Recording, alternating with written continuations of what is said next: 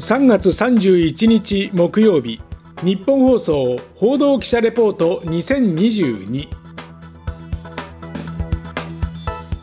日本放送の畑中秀也です。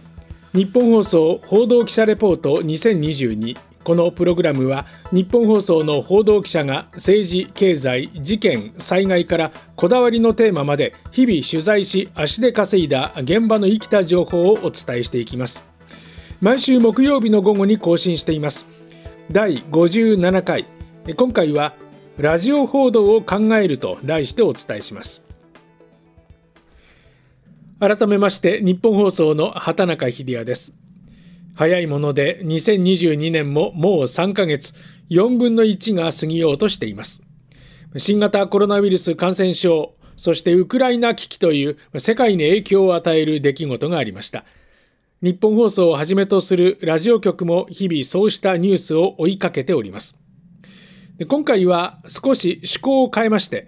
ラジオ報道を考える、ラジオ記者と意見を交わしていきたいと思います。普段から取材現場を共にしている TBS ラジオの澤田大樹記者へのインタビューの模様をお送りします。澤田記者は2009年 TBS ラジオ入社の38歳、TBS テレビに一時出向の経験があります。ニュース番組のディレクターなどを経て、2018年からは国会担当記者、大学時代はクイズサークルに所属していたという博識の一面も持ちます。まあ、普段はライバルなんですけれども、TBS ラジオの澤田大樹記者に来てもらいました。澤田さん、よろしくお願いいたします。こんにちは、よろしくお願いいたします。私たちがいるのは国会民放クラブというところの一室ですね。国会議事堂には衆議院と参議院がこう半々にこう建物分かれているんですけれども、正面から向かって左側が衆議院と、でその3階にこの国会民放クラブの部屋があります。で国会民放クラブというのは首都圏のラジオ局そして地方局を含めた12社で構成される記者クラブです日々の取材とともに国会の音声を各社に配信するというミッションがあります各社取材で切磋琢磨しているわけですけれどもなかなかこの放送などで他社の記者と一堂に会するという機会はなかなかありません。珍しいですよね。珍しいですよね。なかなか貴重な放送と言えるかもしれませんけれども。さて、澤田記者が今回本を出しまして、はい、ラジオ報道の現場から声を上げる、声を届けるという。えー、私もざっとこう拝読いたしましたけど、どんな本ですか、これ？まあ、あの、ラジオの記者とは何ぞやっていう話、まあ、もともとその私とラジオっていうとこからスタートして、ラジオの記者のしお仕事について書いて、まあ、あとここ、えー、数年間の、まあ、気になったトピックというか、取材した報告を、まあ、いくつか書いてってるっていう感じの本ですね。うん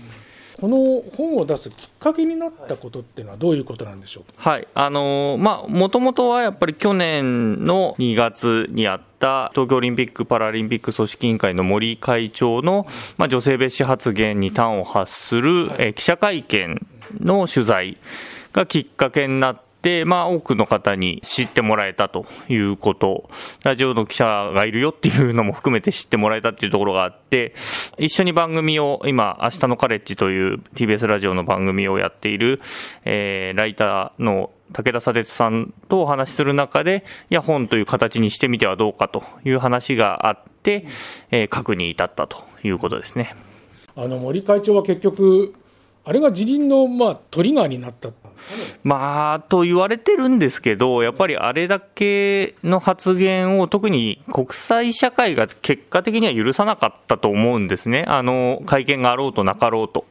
なので、うーん、相場多分お辞めにはならざるを得なかったのじゃないかなというふうには感じています。はい。まあ、森さんというとなかなかね、前科というとあれですけれども。はい。ひどい失言が多分、あの発言よりひどい失言を多分3つ4つやっているんだけれども、今まではまあ森節とか、まあ森さんだからしょうがないっていう形で、ある種スルーされてきた、まあマスコミもスルーしてきたっていうことがあったと思うんですけれども、やっぱり時代が進んできた中で、やっぱり今としてはもう許されるものではないということが、やっぱ結論づいたのが去年のあの一連の騒動だったかなというふうには思っています。で話にありました森喜朗前東京オリンピック・パラリンピック組織委員長のいわゆる女性蔑視発言、まあ、記憶に新しいところですが簡単に振り返っておきましょう。去年2月に JOC 日本オリンピック委員会の臨時評議委員会で森氏は女性がたくさん入っている理事会は時間がかかる。誰か一人が手を挙げると自分も言わなきゃいけないと思うんでしょうねと発言しました後日、これに対するぶら下がりと称する取材機会がありましたが、その中で、組織委員会の会長であるのは適任なのかと質問したのが澤田記者でした。森氏は、あなたはどう思いますかと逆質問し、澤田記者は、私は適任ではないと思うと明言。これが大きな反響を呼びました。森氏からは、面白おかしくしたいから聞いてるんだろという発言も飛び出し、これが逆切れ会見と呼ばれました。その後、森氏は組織委員長を辞任へと至るわけです。さて、澤田記者とは、ラジオ報道について話が進んでいきます。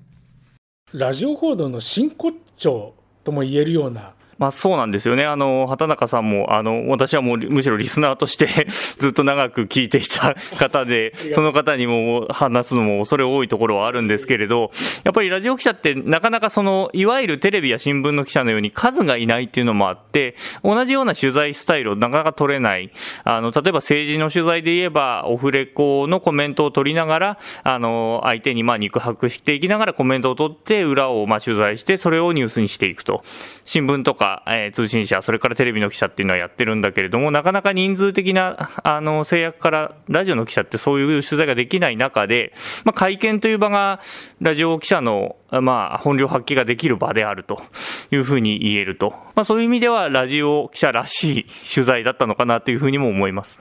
まあ、記者会見が一つの戦いの場でもあるし、まあ、そこで、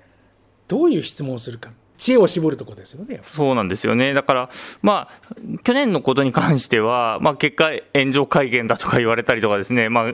記者が失礼だっていうようなことも言われたりもしたんですけども、基本的にはやっぱり本質を問うような質問をどれだけぶつけられるかっていうところが、まあ、ラジオ記者の持ち味なのかなというふうには思いますね。何かこう質問するときに心がけていることとか。まあそうですね。あの、基本的に我々がニュースを届ける相手というのはリスナーですので、リスナーに対して嘘をつくような、あるいは真偽にもとるようなことは、えー、しないようにしようというふうに心がけては質問はするようにしています。やっぱりいろいろイメージトレーニングとかします？まあ、去年のに関しては、あの、荻上チキセッションという夕方の番組を担当している荻上チキさん、評論家の荻上チキさんと一緒に質問を考えて、えー、森さんにはぶつけたですね。だから、ある種、まあ、準備はしていくようにはしています。特に大きな会見においては、準備をがどれだけできるか、あの、いくつも質問を重ねていく、ストックをしておいて、これ答えなかったらじゃあこっちの質問っていう感じで準備しておくっていうのはすごく大事だなというふうには思っています。どれだけこう引き出せるか。で、当然その、ああ、来たらこう来るというような、なんかこう、駆け引きみたいなものがあって、で、その中で、どういう質問を繰り出していったらいいかっていうのを本当にこう考えに考え抜いて特にラジオ記者っていうのは絵がないから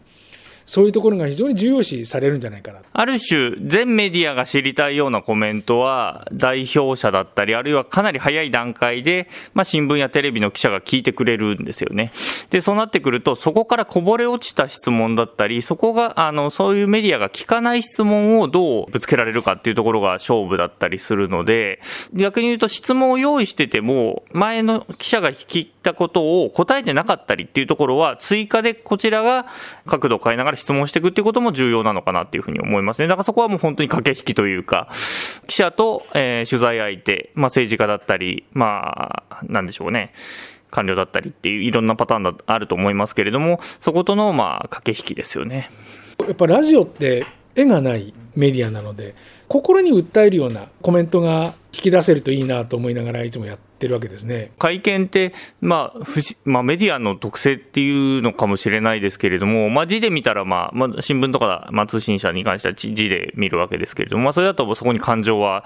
乗らないわけですよね。じゃあ映像だと出るかっていうと、映像で出るような会見とかもあったりするわけですよね。あの横で囁くような動きが見えたりだとか、あるいはうつむいたり、えー、っていうところがあったりする。で、一方、やっぱりラジオの特性、絵はない。ただそ、そこに声に気持ちが乗るというか、あの、嘘をついてるんだろうなっていう時は、聞いているとすぐわかる。あるいは、本当に考えて答えを絞り出してるんだっていうことも、やっぱり音では伝わってくるっていうところがありますよね。だから、あの、文字に起こしたら何でもないんだけれども、そこの間の何秒間が実は、えー、リスナーに伝わるっていうことがあって、まあ、そういうのところをまあ引き出すっていうのもラジオ記者の仕事かなというふうにも思いますね。うんあとはやっぱり、その絵がない分っていうのは、記者に逆に問われているところでもあって、やっぱり、ラジオ記者はどこを見るかっていうことを、ものすごくテレビ以上に問われているような気がしていて、あじゃあ声の震えが出てきたっていうんだったら、じゃあ手元の紙を持つ手が実は震えてましたなのか、汗をものすごくかいていましたなのか、いや、すごく堂々としていましたなのか、そこら辺の描写も含めて、そこを補う、もしくはもうよりその音を強化するようなカメラ的な見方っていう視点っていうのがすごく求められるな。だから、ラジオ記者は本当に目になるようなところもあるなっていうふうに思いますよね。まあ、ラジオは、ラジオのやり方があるぞと。どうでしょうか？今のこう報道機関といいますか、ちょっと大きな話になりますけどね、現状、どういうふうに考えます？ラジオは人が少ないという話を、まあ、さっきもしました、で畑中さんも本当にあのたくさんいら、昔たくさんいらっしゃったんですよね、よね記者。記者減ってきたっていうふうにまあ言われて、まあ、あの TBS ラジオも昔は複数人の記者がいたんですけど、今、1000人は私だけで、もう1人がまあ兼任でやってるっていうぐらいで、事実上2人しかいないという状態なんですね。でただ、まあ、新聞とかテレビはまあ記者いるんだけど、まあ、数としては減ってきていて、同じような取材ができなくなりつつあるなっていうふうにも思っています。だから、ラジオ記者とそのテレビとかとの差っていうのはまたちょっと縮まってはきてるのかもしれない。やっぱりメディアの記者が小さくなってくると逆に言うと今度取材がしきれなくなってくる。だそこを、まあメディア間でどう協力じゃないですけれども、相互作用というかですね、記者一人と取材対象だけではなくて、記者全体と取材対象っていう関係性での会見になったりっていうことが、多分今後増えていく気もしていて、実際その私取材してる中で、官邸のぶら下がりの際に、まあ、菅総理の時でしたけれども、菅総理、あんまりぶら下がり対応したくない方だったようで、広報官がバンバン止めてくるんですね。で、そこを何とか繋いで質問をから答えを引き出したいっていう記者がまあ何人かいて、全然ラジオっていう、まあある種、戸ざまな、官邸クラブの中では戸ざまな記者に対して、ある記者から、いや、澤田さん何聞くんですかっていう話をして、なんとか矢継ぎ早に質問していこうと思ってるんですって何人かで連携してて、なので一緒に頑張りましょうっていう話をしてくれて、やっぱそういう問題意識っていうのは記者間個人の中ではすごくあって、協定を結ぶまでいかなくて全然いいと思うんですけども、暗黙の中でも連携できていくといいな。でもそうならざ、そうならざるを今後得ないのかなっていうふうにも思うんですよね。うん。もともと記者クラブっていうのは、そういったその一つの大きな権力について束になって力になってそれに戦っていこうという、そういういきさつで確かできたというふうに聞いておりますが、そういう意味ではまさに初心に帰るといいますかね、そういう時代になってきている。まあそうですね。だから、本当に、まあ、記者が権力だったり、まあ政治も含めてだと思うんですけども、まあ、ウォッチし続けるっていうことに関しては、もうやっぱりマンパワーがある程度必要となってくる。で、そうなってくると、やっぱり一社だけで、まあ、抜け駆け的にやることの、まあ、限界っていうのもあると。ある程度のウォッチ機能を維持していくためには、もうそうやっていくしかない。その、それが原点っていう言い方であれば、まあそうなのかもしれないですね。うん。逆にどんどんこう、人が、他のメディアは減っていく中で、少ないマンパワーで取材をするという意味では、我々の方が先輩というか、強いんじゃない？特性だなと思うのは、まあ、ラジオというメディアの特性だと思うんですけれども、やっぱ記者ってこ、話は個人で認知されると。つまり、畑中記者って言えばもう一発で、あの、日本放送のリスナーからすると、もう認知できると。TBS ラジオだったら沢田だったら沢田とわかるというようなところ。なので、その人が追っていたもの、その継続性も含めて受けてからは認知されてるわけですよね。で、でも新聞とかテレビってなかなかそうはいかなくても、もちろん名物記者って人たちは当然何人かいるけれども、それは全員なってるわけではないと。ただ、今後なっていくと、そのメディアのファンになってもらわなきゃいけない。メディアを応援しようっていう感じにならないと、やっぱりメディアとして立ち行かなくなっていくんだろうなっていうところも感じていて、そういう意味ではラジオって、もうそれができているメディア、受け手の皆さんが我々をある種応援してくれるようなところもあって、そういう関係性っていうのができているメディアなんで、他のメディアよりある意味強いかもしれないなって思うことはありますね。なんか本の中では絶滅危惧種なんていうふうに書いてましたけど、まだまだどっこいって感じじゃないですか？まあ、なんとか生きていこうっていう感じですかね。ですよね。これをまとめにしていいんでしょうか？いやいや、いいんじゃないですか。もうどっこい生きていくで。うんまだまだラジオ報道を捨てたもんじゃない。まあそうですね。あの、やり続けていくということが大事だなというふうに思いますね。TBS ラジオの澤田大樹記者に話を聞きました。どうもありがとうございました。ありがとうございました。失礼しました。澤田記者は国会担当ではありますが、政府、国会、省庁、新型コロナ、東日本大震災、そして高校演劇の分野も取材範囲だということです。私も科学技術、防災、経済、政治と幅広い範囲が担当ですけれども、そうしたことで培われる複眼的な見方もラジオ記者の特徴かと思います。ラジオ報道、そして絶滅危惧種と言われるラジオ記者ですけれども、普段どのような思いでニュースに向き合っているのか、ご理解いただけますと嬉しいです。日本放送報道記者レポート2022来週は遠藤達也記者がロシアのウクライナ侵攻。ニュースでは伝えきれない最新事情と題してお伝えします。今回の担当は日本放送の畑中秀也でした。お聞きいただきましてありがとうございました。